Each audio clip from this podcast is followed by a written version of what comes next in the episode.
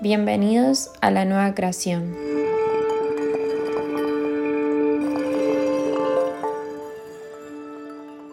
La muerte.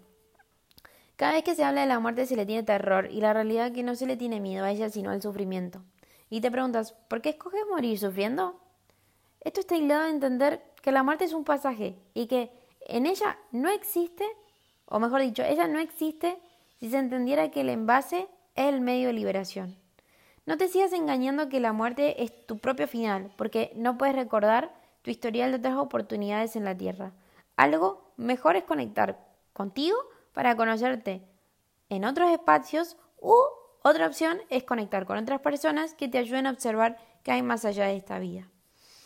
Pero si vamos a la raíz de por qué se tiene miedo a ese sufrir, es porque nacemos con el dolor eterno de la herida interna no sanada.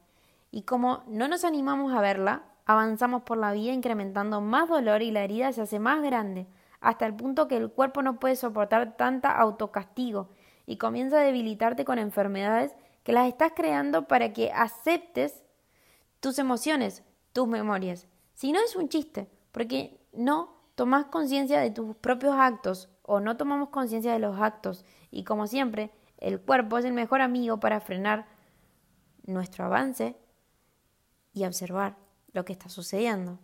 Vamos un poquito más allá. Te pregunto, ¿es necesario inventar enfermedades para evitar observar nuestro interior? ¿O prefieres dañarte en vez de liberarte? Y yo te digo que no es necesario. Si queremos dejar este envase sano, comencemos por ser sanos de alma. Así, no hay necesidad de continuar pasándola mal, inventando situaciones externas como enfermedades para no hacernos cargo de nosotros, de nuestra creación teatral y de, por ende, de nuestra conexión interna.